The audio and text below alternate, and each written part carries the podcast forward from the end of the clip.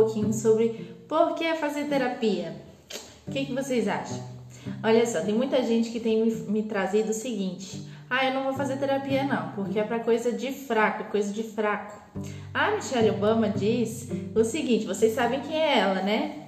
Ela é ex-primeira dama dos Estados Unidos. Ela diz que a busca por ajuda não é sinal de fraqueza.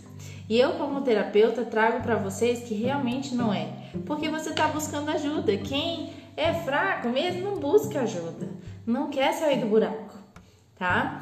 E aí assim, a gente fica pensando, poxa, mas por que que não faz terapia? Até coloquei para vocês é, no meu Instagram uma pergunta, um campo de, de pergunta, né? Perguntando para vocês por que, que vocês não fazem terapia, por que, que vocês não cuidam das emoções. E a maioria me trouxe que é por conta do tempo. Ah, não, porque o tempo passa, vai curar aquilo que eu tô sentindo, ou então é questão financeira, mas a maioria é por causa do tempo. E eu imagino sim que pensar nisso pode acalmar nosso coração para não fazer terapia e não gastar, né, e não cuidar da sua, da sua saúde emocional.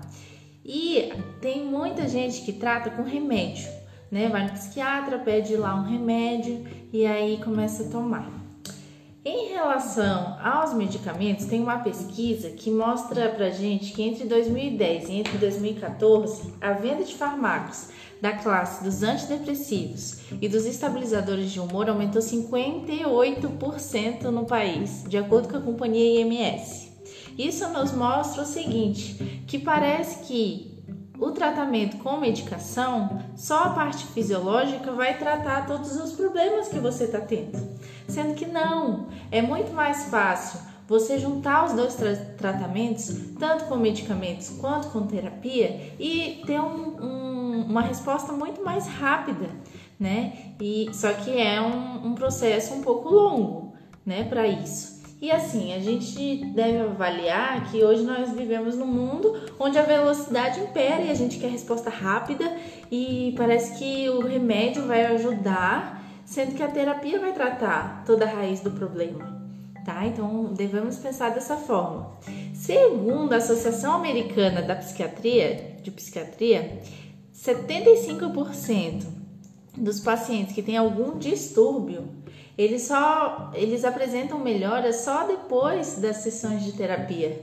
Então eu estou comprovando para vocês como é importante ter os dois tratamentos andando juntos, né? Apesar do, de que a terapia ela é muito eficaz desde que assim ocorram longos diálogos com o profissional, né? E demanda tempo e investimento, então você tem que ter paciência, não tem jeito. E o seguinte, a terapia, ela não depende só do psicólogo.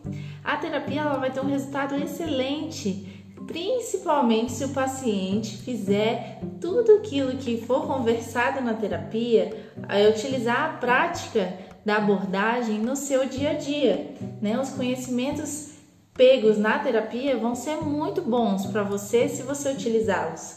Se você for só na terapia, utilizar aquela uma hora, 40 minutos, 50 minutos que você conversa com seu psicólogo para resolver toda a sua vida, não vai acontecer. Você precisa estar tá praticando no seu dia a dia, certo? É da mesma forma quando você vai no nutricionista, por exemplo.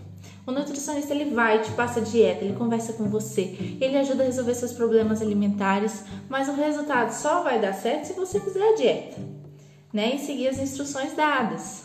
Ou então se você vai no fisioterapeuta, ele vai, ele vai entender suas dores, da onde que vem, vai te ensinar como você deve agir. Agora, se você tá com dor no pescoço e você vai dormir, você dorme com dois travesseiros, ou então se você dorme todo atravessado na cama, como é que você vai ter um efeito? Tá? Então a gente deve pensar dessa forma. A gente tem que fazer para qualquer consulta que a gente vá no médico, nutricionista, fisioterapeuta, igual eu estou trazendo para vocês, um psicólogo, né? A gente só vai ter um resultado se a gente atuar no nosso dia a dia, não só naquela consulta, ok? É, a psicologia, ela exige sim um, dia, um trabalho diário do paciente, principalmente na minha abordagem, que é a terapia cognitiva comportamental. Toda vez que vem um sentimento, você deve avaliar o pensamento que vem dele.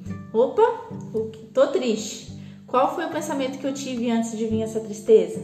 Mesma coisa ansiedade ou a felicidade para você conseguir reforçar aquele pensamento que te traz alegria, tá? Então a gente deve pensar em qual pensamento a gente teve e validar. Esse pensamento é verdadeiro? Pensa nele como uma ideia e não em algo concreto, verdadeiro. Fica mais fácil da gente validar ok? Se vocês tiverem qualquer dúvida, qualquer sugestão, ou então não concordo com você, Jéssica, pode vir conversar comigo, que eu tô super aberta pra gente conversar. Tá bom? Até logo. Entrem no meu Instagram, arroba Rodrigues, com Z no final. Lá tem um monte de material bacana espero ter ajudá-los. Tchau, tchau!